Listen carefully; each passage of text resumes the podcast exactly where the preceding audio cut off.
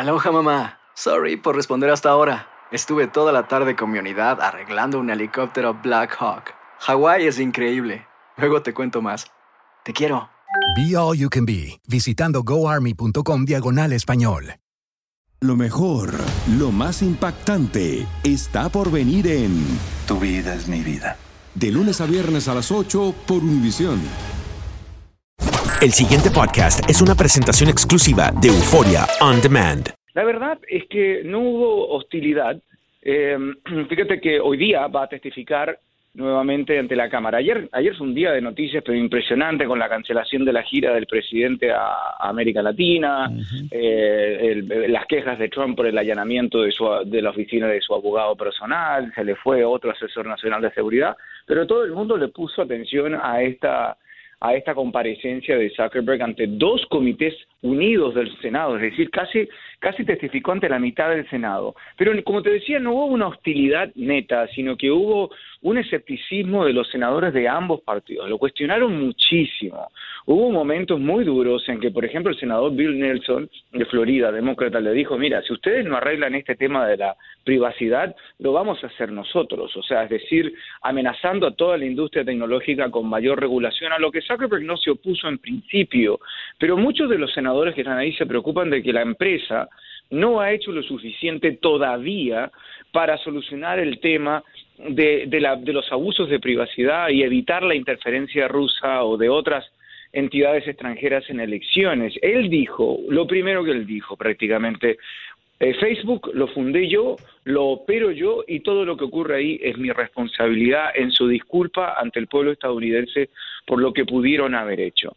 Eh, también hubo momentos divertidos, pero que refleja un poco esta esta pelea por la privacidad en que el senador Dick Durbin de Illinois le dijo, ¿usted sería capaz oh, de revelar el hotel donde se quedó anoche?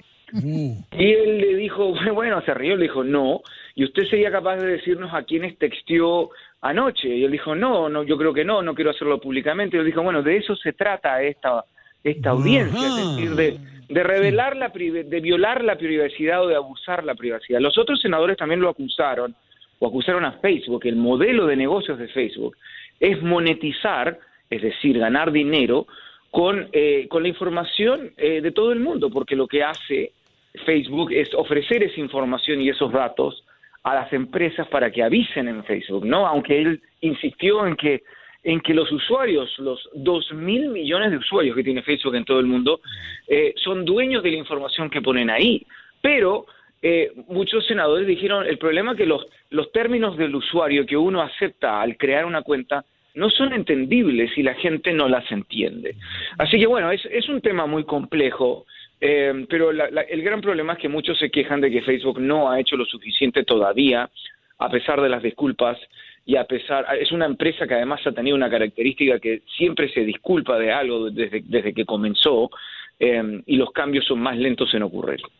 Fernando, más allá de lo divertido o de lo ocurrente o de lo bien complicado que le hicieron preguntas a Zuckerberg ayer en el Senado de los Estados Unidos, ¿consideras que esto puede tener eh, eh, un aporte verdaderamente positivo en el caso?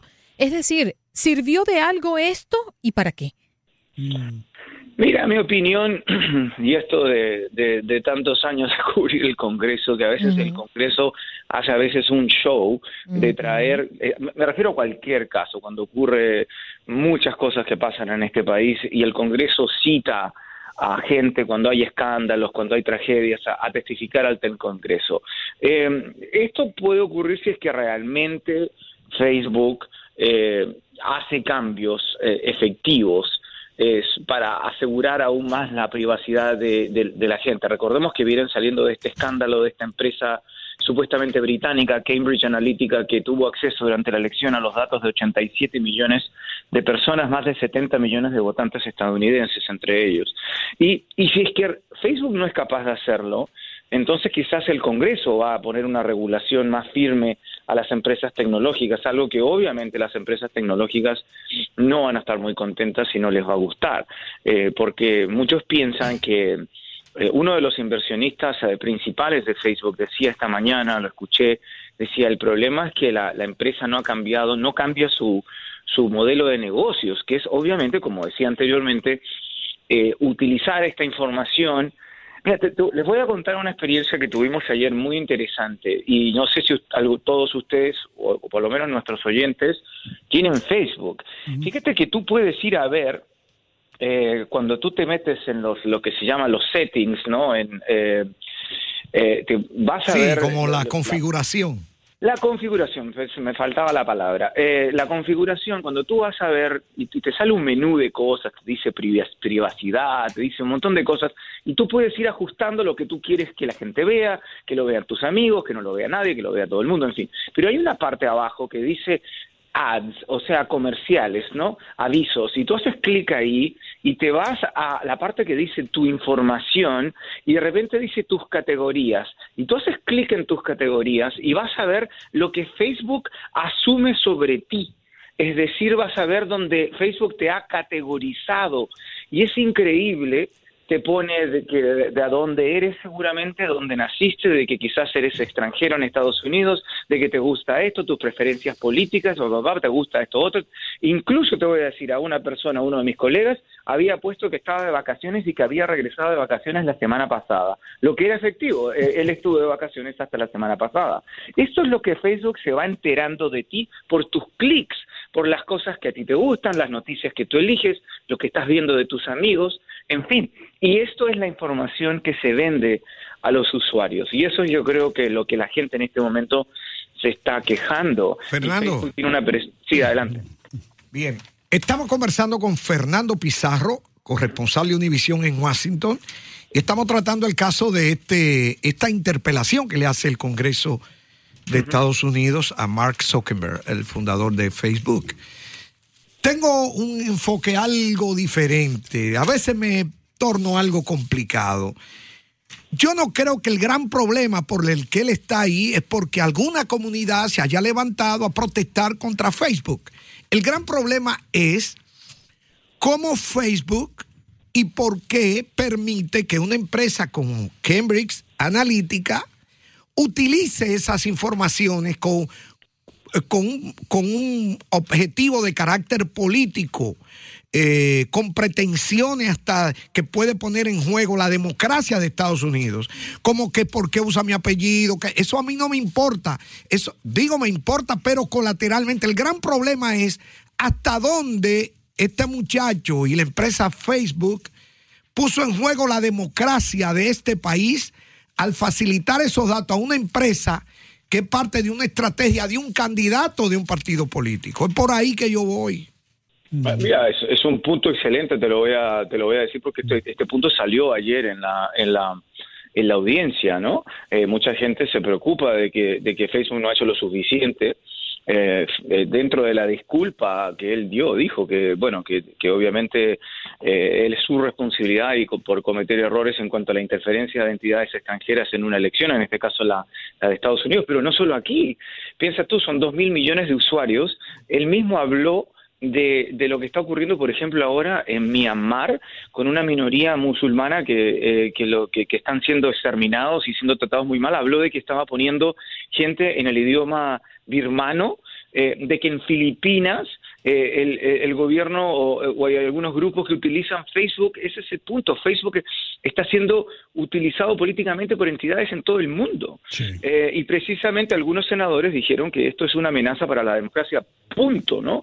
Porque, porque de ser una entidad que, como el mismo, el mismo Zuckerberg ayer habló de manera tan elevada, que lo que quiere es unir al mundo y hablar que la gente se pueda comunicar, está siendo utilizada por otros medios. Y, y nuevamente, el tema que tú dices, de que cómo pudo él permitir a una empresa y que muchos se quejan de que ellos sí sabían, pero que no hicieron nada hasta muy tarde, aunque él dijo que ellos habían advertido, en fin, eh, es, es dinero, porque es el modelo de Exacto. negocios que ellos tienen.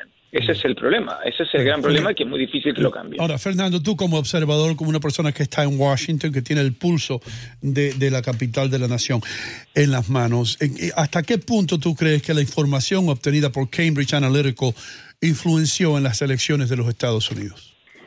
Bueno, eh, obviamente la gente vio eh, cuentas eh, durante todo este periodo ¿no? de la elección.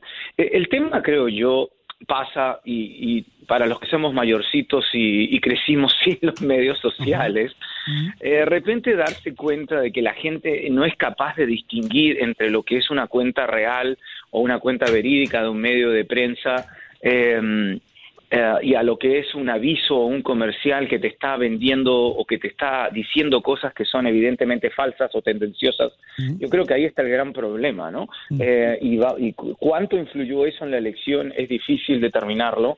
Eh, y cuánto va a seguir haciéndolo si es que empresas como Facebook no son capaces de, de evitarlo. Ahora, si el gobierno, como dijeron los congresistas ayer, y amenazaron, según tú dijiste, y yo lo estaba leyendo también, eh, va a imponer regulaciones en Facebook y otras redes sociales. ¿Tú crees que va a tener un impacto que se meta el gobierno en otras cosas, en otras entidades privadas también como lo ha hecho en el pasado? Eh, ¿Qué, ah, impacto va a tener esto en Facebook? Tú sabes que ese tema de las regulaciones es un tema que siempre es conflictivo en el Congreso. Generalmente los, los republicanos se oponen más eh, cuando se trata de regulaciones económicas que los demócratas. En este caso no son regulaciones económicas, podrían ser regulaciones de otro tipo, eh, pero no está muy claro exactamente qué tipo de regulaciones. Pero si el gobierno se mete, claro, el gobierno se podría meter y yo creo que esto perjudicaría a la industria tecnológica en general. El pasado podcast fue una presentación exclusiva de Euphoria On Demand. Para escuchar otros episodios de este y otros podcasts, visítanos en euphoriaondemand.com. Dicen que traigo la suerte a todo el que está a mi lado. Y esa es mi mala fortuna. Basada en el clásico de Juan Rulfo, llega Univisión, El Gallo de Oro. Supongamos que la caponera puede inclinar la suerte a quien ella quiera. ¿Estás tardando en conquistarla? Con Lucero, José Ron y Plutarco Asa. Este gallo está cambiando la vida. En una historia legendaria de amor y azar. No trates de cambiarme, no lo vas a lograr. El Gallo de Oro, lunes a viernes a las 9 por Univisión.